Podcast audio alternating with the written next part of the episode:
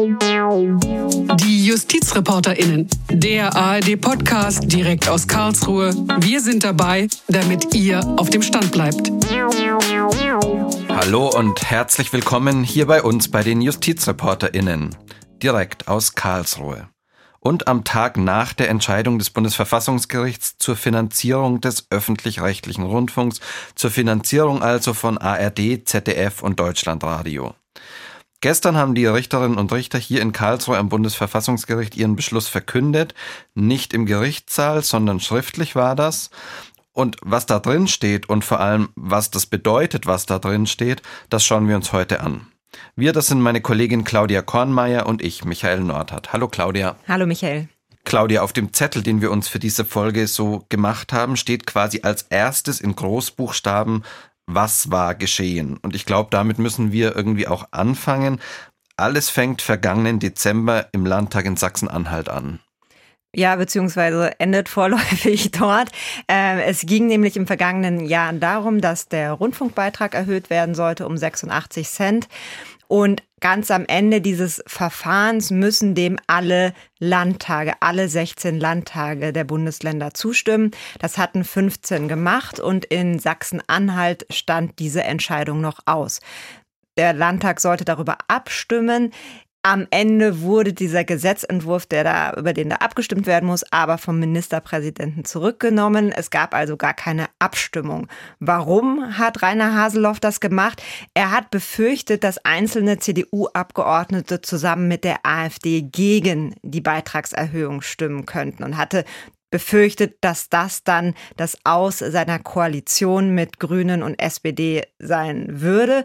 Also es kam dort zum Koalitionsstreit, den er im Prinzip damit gelöst hat, dass er diese Abstimmung im Landtag verhindert hat, indem er diesen Gesetzentwurf zurückgenommen hat. Das heißt, es kam nicht zu einer, und notwendig wäre eben gewesen, dass alle 16 Landtage abstimmen, damit diese Beitragserhöhung in Kraft treten kann. Und das ist dann nicht passiert. Genau, also es war keine Ablehnung, sondern die haben im Landtag einfach nicht darüber abgestimmt. Genau. Bevor wir uns die Entscheidungen im Einzelnen anschauen, müssen wir, glaube ich, ein paar so Grundpfeiler einrammen.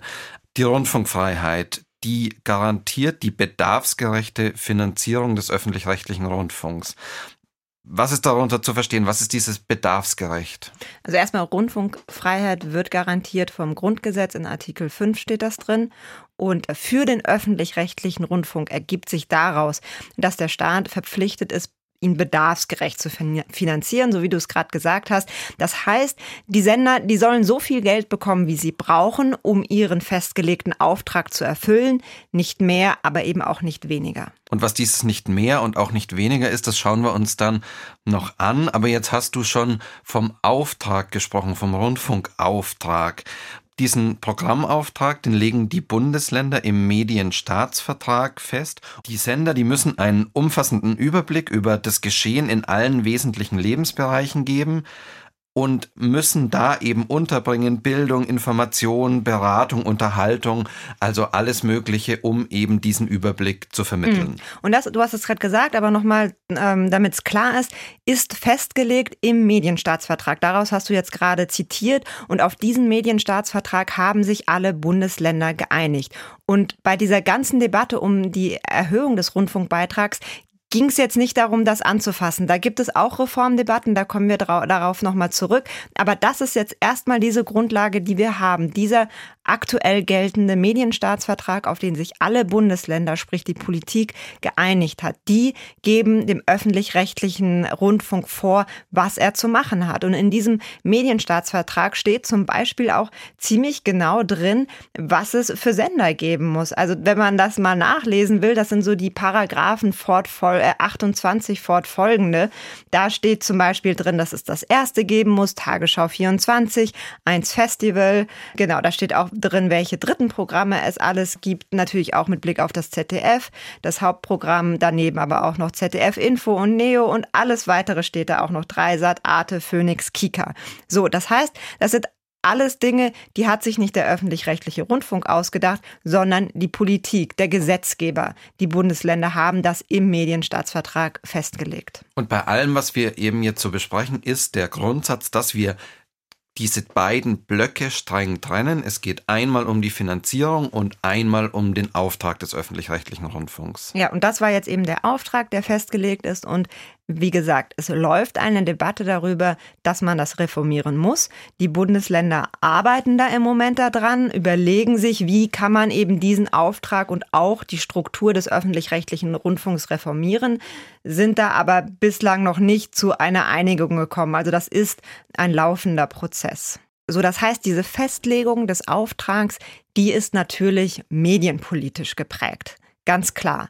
Davon getrennt werden muss aber die Festlegung der Höhe des Rundfunkbeitrags. Die muss sich am Auftrag orientieren. Und die darf dann eben nicht medienpolitisch motiviert sein. Also da muss um die Staatsferne des Rundfunks äh, zu garantieren, die ja auch grundgesetzlich garantiert ist, braucht es ein besonderes Verfahren, um eben zu garantieren, dass die Politik nicht über den Hebel der Finanzierung doch irgendwie indirekt Einfluss auf das Programm nehmen darf. Also da braucht es eine klare Trennung und da braucht es ein Verfahren, um das zu garantieren. Genau, und dieses Verfahren, von dem du sprichst, das ist ein dreistufiges Verfahren und dieses Verfahren hat eben als zentrales Gremium eine unabhängige Kommission. Wir fangen vielleicht mal ganz vorne an. Schritt eins ist, zunächst sagen mal die Rundfunkanstalten selbst, was sie meinen, was sie zur Erfüllung ihres Programmauftrags an Finanzmitteln brauchen. So nach ihrer eigenen Einschätzung. Genau, die machen da mal so einen ersten Aufschlag, könnte man sagen.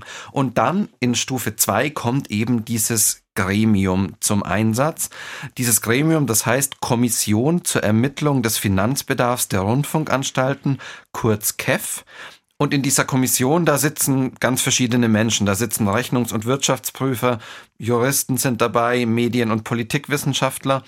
Und dieses Gremium, das gibt dann eine Empfehlung ab. Du hast es vorhin gesagt, der Rundfunk soll so viel bekommen, wie er eben zur Erfüllung seiner Aufgabe braucht, nicht mehr und nicht weniger. Und dieses Gremium schaut sich eben an, wie viel ist das denn und macht dann einen Vorschlag. Und zuletzt war dieser Vorschlag eben, der Rundfunkbeitrag soll steigen und zwar von bislang 17,50 Euro auf 18,36 Euro, also um 86 Cent steigen. Stufe 2, wie gesagt, dieses Gremium. Ja, und vielleicht an der Stelle noch, dieses unabhängige Gremium kann dann durchaus von den Vorstellungen der Sender auch abweichen. Kann sagen, ja, ihr wollt so viel, nee, sehen wir anders, weniger reicht auch. Das war aktuell auch der Fall. Also die Sender hatten sich da vorgestellt, dass sie 19,24 Euro im Monat kriegen kann. Die KEF hat gesagt, 18,36, das reicht. Genau, das kann dann immer so hin und her gehen. Ähm, und dann auf Stufe 3 letztendlich kommt die Politik ins Spiel. Die Ministerpräsidenten müssen dann einen Staatsvertrag schließen, in dem sie die Höhe des Rundfunkbeitrags festlegen. Das ist dann auch noch geschehen. Da hat Rainer Haseloff dann schon so, eine, so einen kleinen Vorbehalt noch mit eingebaut, aber grundsätzlich ist das noch passiert. Und dann müssen dem Staatsvertrag am Ende alle Landesparlamente zustimmen.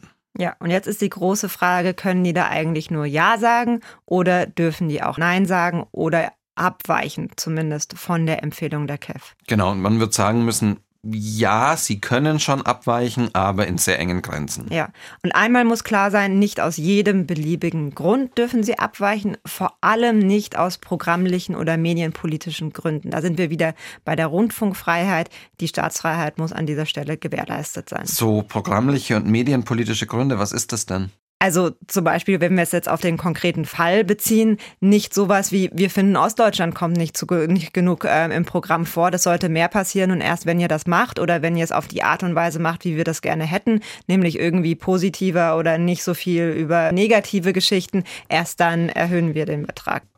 Es gibt dann so einen zentralen, wesentlichen Punkt, aus dem von, diesen, äh, von diesem Vorschlag der KEF abgewichen werden kann.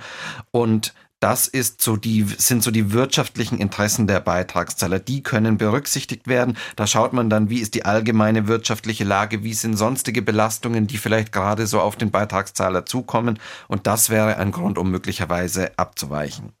Und wenn die Politik abweichen will von der KEF-Empfehlung, dann muss sie die Gründe aber auch angeben. Das Ganze, das muss nachprüfbar sein, damit man es anschließend eben auch kontrollieren kann, um zu klären, ob sich da doch ein versteckter Eingriff der Rundfunkfreiheit dahinter verbirgt oder nicht. So, und damit sind wir ja dann eigentlich auch schon ziemlich genau im aktuellen Fall. Wie war das denn jetzt da in wie war das denn jetzt da in Sachsen-Anhalt? Hat es da solche Gründe gegeben? Sind da überhaupt Gründe vorgetragen worden? Wie sah das aus? Also ich hatte ja eben schon gesagt, es war so, Sachsen-Anhalt, der Landtag in Sachsen-Anhalt, der hat gar nicht erst abgestimmt. Da kann man sich natürlich an erster Stelle fragen, war diese Abstimmung schon sowas wie eine Abweichung? Da es dann keine Abstimmung gab, gab es natürlich auch keine offizielle Begründung des Landtags. Es war aber so, dass Abgeordnete zum Beispiel im Medienausschuss des Landtags oder auch gegenüber der Presse ähm, schon einige Gründe genannt hatten und die reichten dann vom Verweis auf eine unangemessene finanzielle Belastung der Bürger während der Corona-Pandemie über nötige Strukturreformen des öffentlich-rechtlichen Rundfunks, aber auch bis hin eben zu einer Vernachlässigung Ostdeutschlands in der Berichterstattung. Außerdem gab es auch immer diesen Hinweis ähm, darauf, dass man im Koalitionsvertrag eine Beitragsstabilität vereinbart hatte. Aber wie gesagt, kein offizielles Dokument, das diese Gründe zusammengefasst hätte und über das der Landtag abgestimmt hätte. Auch aus der Staatskanzlei hieß es damals auch noch, da gab es auch diesen Verweis auf die Folgen der Corona-Pandemie und dass man das doch einbeziehen sollte. Das war immer sowas, was man dann eher mal so nebenbei in Pressestatements irgendwie mitbekommen hat oder so. Aber wie du sagst, es gab eben kein Dokument, das diese Gründe irgendwie mal zusammengefasst und ähm, abstimmungsfähig oder so dargestellt hätte. Jetzt schauen wir aber doch mal auf die Entscheidung, die das Verfassungsgericht jetzt dann getroffen hat. Was ist denn so das Zentrale, was man da rausnehmen kann? Das Bundesverfassungsgericht hat klar gesagt, es gab keine Rechtfertigung für das Verhalten von Sachsen-Anhalt. Die Politik, die kann zwar abweichen von der KEF-Empfehlung, aber wenn sie das tun will, dann müssen das alle Bundesländer gemeinsam machen. Das kann nicht eins alleine machen.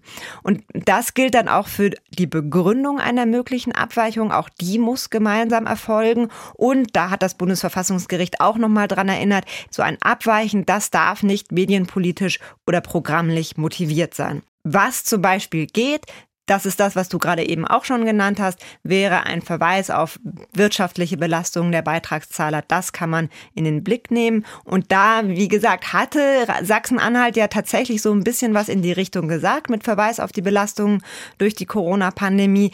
Da hat das Bundesverfassungsgericht dann relativ knapp darauf reagiert und hat gesagt, da seien die Tatsachen nicht hinreichend benannt worden und auch die daran anknüpfende Bewertung von Sachsen-Anhalt nicht offengelegt worden so im Klartext quasi, das hat man einfach so gesagt, die Corona-Pandemie, aber da hätte man Zahlen, Fakten liefern müssen, um das zu untermauern. Also das bedeutet, wenn ein Bundesland oder auch fünf oder sechs oder zehn sagen, nee, wir sehen da eigentlich Gründe von der äh, KEF-Empfehlung abzuweichen, dann können die das nicht machen. Also das reicht nicht. Also es kann sein, dass ein einzelnes Land nur sagt, ja, ich bin einverstanden mit der KEF-Empfehlung und alle anderen haben vielleicht auch nach den Maßstäben des Bundesverfassungsgerichts Gründe zu sagen, wir wollen abweichen. Das geht aber nicht. Es müssen alle zusammen machen. Es geht nicht nach dem derzeitigen System. Genau.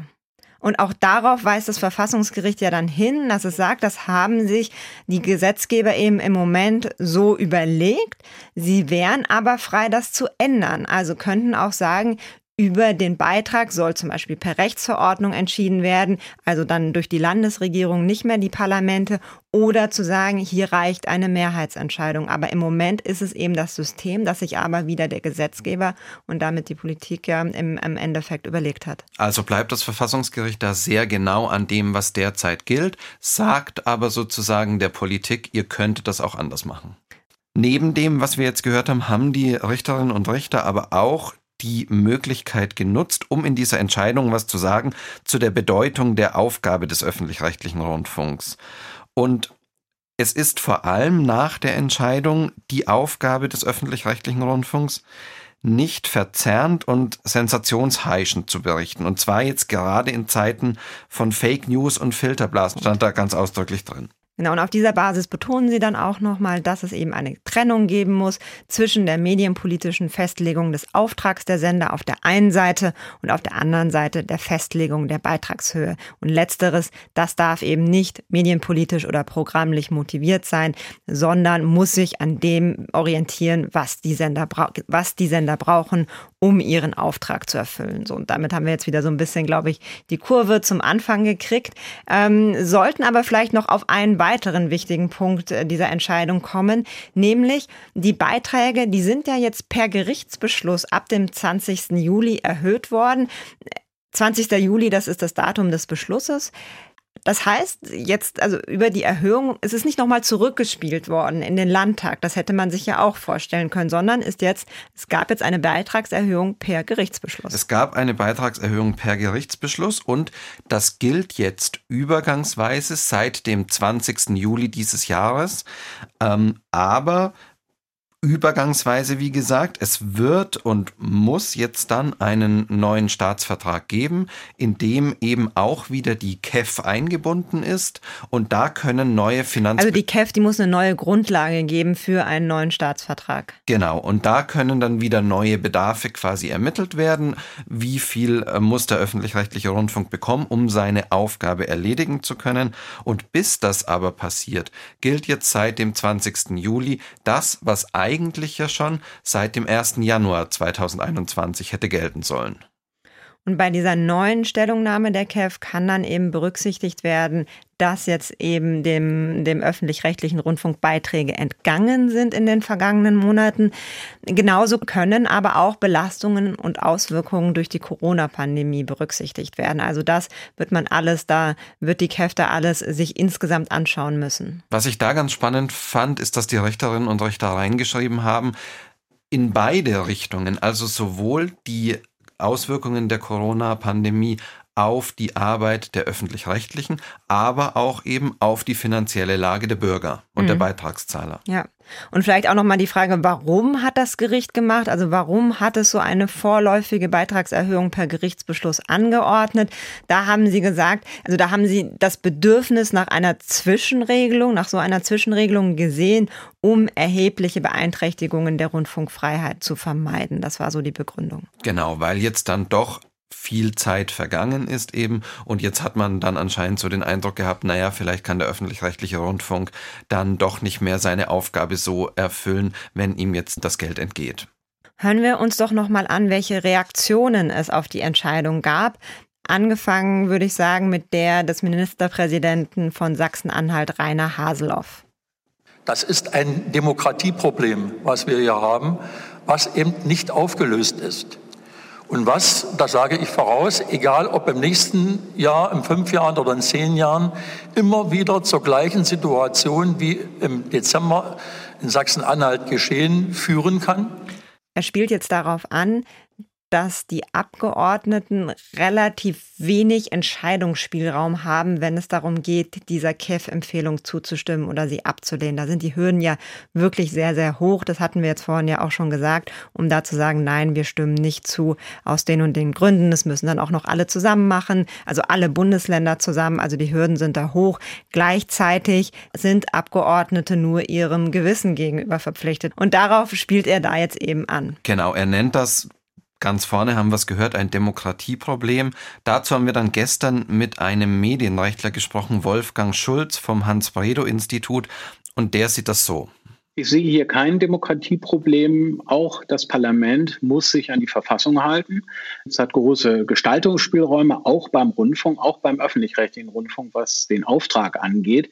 Aber es gibt verfassungsrechtliche Grenzen und diese Grenzen sind gegeben, wenn äh, ohne einen hinreichenden verfassungsrechtlichen Grund abgewichen wird von dem Sachverständigenurteil, was den Rundfunkbeitrag angeht. Trotzdem, es bleibt dabei, der Spielraum der Parlamentarier ist hier sehr begrenzt. Das ist immer schon so gewesen und war immer ein Problem auch für die Parlamentarier. Es gibt für dieses Problem eine Lösung und diese Lösung heißt Indexierung des Rundfunkbeitrages. Wenn die Parlamentarier selber entscheiden würden, in einem Gesetz zu sagen, wir koppeln die Entwicklung des Rundfunkbeitrags an bestimmte ähm, äh, Statistiken, die zeigen, wie sich die Preise für die Anstalten erhöhen bei der Produktion von Programmen, ähm, dann müsste diese äh, diese Entscheidung in diesen regelmäßigen Abständen in dieser Form so nicht fallen. Das Parlament würde die autonome Entscheidung treffen, das in einem anderen System zu machen. Und das Parlament hat die Möglichkeit, den Auftrag des öffentlich-rechtlichen Rundfunks äh, in den verfassungsrechtlichen Grenzen zu definieren. Das Parlament ist also überhaupt nicht raus, sondern nur bei dieser konkreten Frage, wie hoch der Beitrag eigentlich sein muss, wenn ein bestimmter Auftrag vom Parlament mal definiert wurde. Da hat das Parlament nur sehr begrenzte Spielräume. Jetzt hat er schon das Stichwort gegeben, Definition des Auftrags des öffentlich-rechtlichen Rundfunks. Und da haben wir vorhin schon gehört, es gibt da Reformbestrebungen, Reformüberlegungen. Genau, und darauf hat dann auch der ARD-Vorsitzende Tom Buru gestern nochmal hingewiesen. An den laufenden Diskussionen um Auftrag und Struktur, also was will man von uns in Zukunft oder was vielleicht nicht mehr, an diesen Diskussionen werden wir uns weiterhin konstruktiv beteiligen. Er spricht davon, dass die ARD die ähm, Reform des öffentlich-rechtlichen Rundfunks jetzt mit begleiten wird. Gleichzeitig haben wir aber mit dem Medienrechtler mal darüber gesprochen, setzt denn diese Entscheidung, die jetzt aus Karlsruhe gekommen ist, Impulse für die weitere Entwicklung? Und wir hören mal, was er dazu sagt. Das Urteil gibt wenig Impulse äh, für die weitere Entwicklung. Ähm, das ist äh, nicht so, dass die Länder jetzt hier viele Anmerkungen finden würden, die sie jetzt für eine Reform des öffentlich-rechtlichen Rundfunks äh, nutzen könnten. Es schreibt die Entwicklung fort, wie sie bisher gewesen ist, sehr konsequent, aber viele Anhaltspunkte äh, gibt die Entscheidung nicht. Trotzdem, dieser Reformprozess, der läuft. Die Bundesländer, die beraten weiter darüber, wie sie den Medienstaatsvertrag novellieren könnten. Zuletzt haben da die Beratungen ein bisschen gestockt, werden jetzt aber sicherlich wieder aufgenommen werden müssen. Claudia, das war's für diese Folge. Wir verabschieden uns, aber nicht ohne euch, unsere Zuhörer, nochmal anzusprechen. Schreibt uns gerne, schreibt uns, wenn euch die JustizreporterInnen gefallen. Schreibt euch, wenn, schreibt uns, wenn euch diese Folge gefallen hat, wenn euch das generell gefällt. Schreibt uns aber auch mit Kritik und zwar unter justizreporterinnen.swr.de oder auf unserer Facebook-Seite der ARD Rechtsredaktion. Vielen, vielen Dank fürs Zuhören und bis zum nächsten Mal. Tschüss. Bis dahin. Tschüss. you